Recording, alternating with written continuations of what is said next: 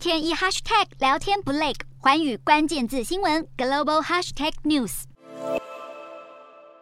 全副武装的俄国士兵荷枪实弹驻守在核反应炉外，核电厂的入口不管什么时候都会有大量载满士兵的军卡进进出出。这是位于乌克兰东南部的扎波罗热核电厂，是全欧洲最大，也是全球第十大的核电厂，落入俄国军队的掌控已经好一阵子，核辐射外泄的风险也越来越高。国际原子能总署以及美国政府都担忧，日益危险的局势可能会导致灾难一触即发。联合国从这个月一日起在纽约总部召开核武禁货条约会议，其中秘书长古特瑞斯就在开场演说时警告，乌俄战争、亚洲核武问题以及中东战乱正让全球笼罩在核武威胁之中。古特瑞斯呼吁各国寻求新途径，禁止核武发展。随后，各国与会代表也都相继提出自己国家对于核武发展现况的疑虑。就连被外界质疑是否会动用核武来取得乌俄战争最终胜利的俄国总统普丁，都在一日的一场谈话中松口表示，核战注定没有赢家，因此俄国永远不会发动核战，也将遵循核武禁扩条约中的精神。普丁的口头承诺让许多人松了一口气。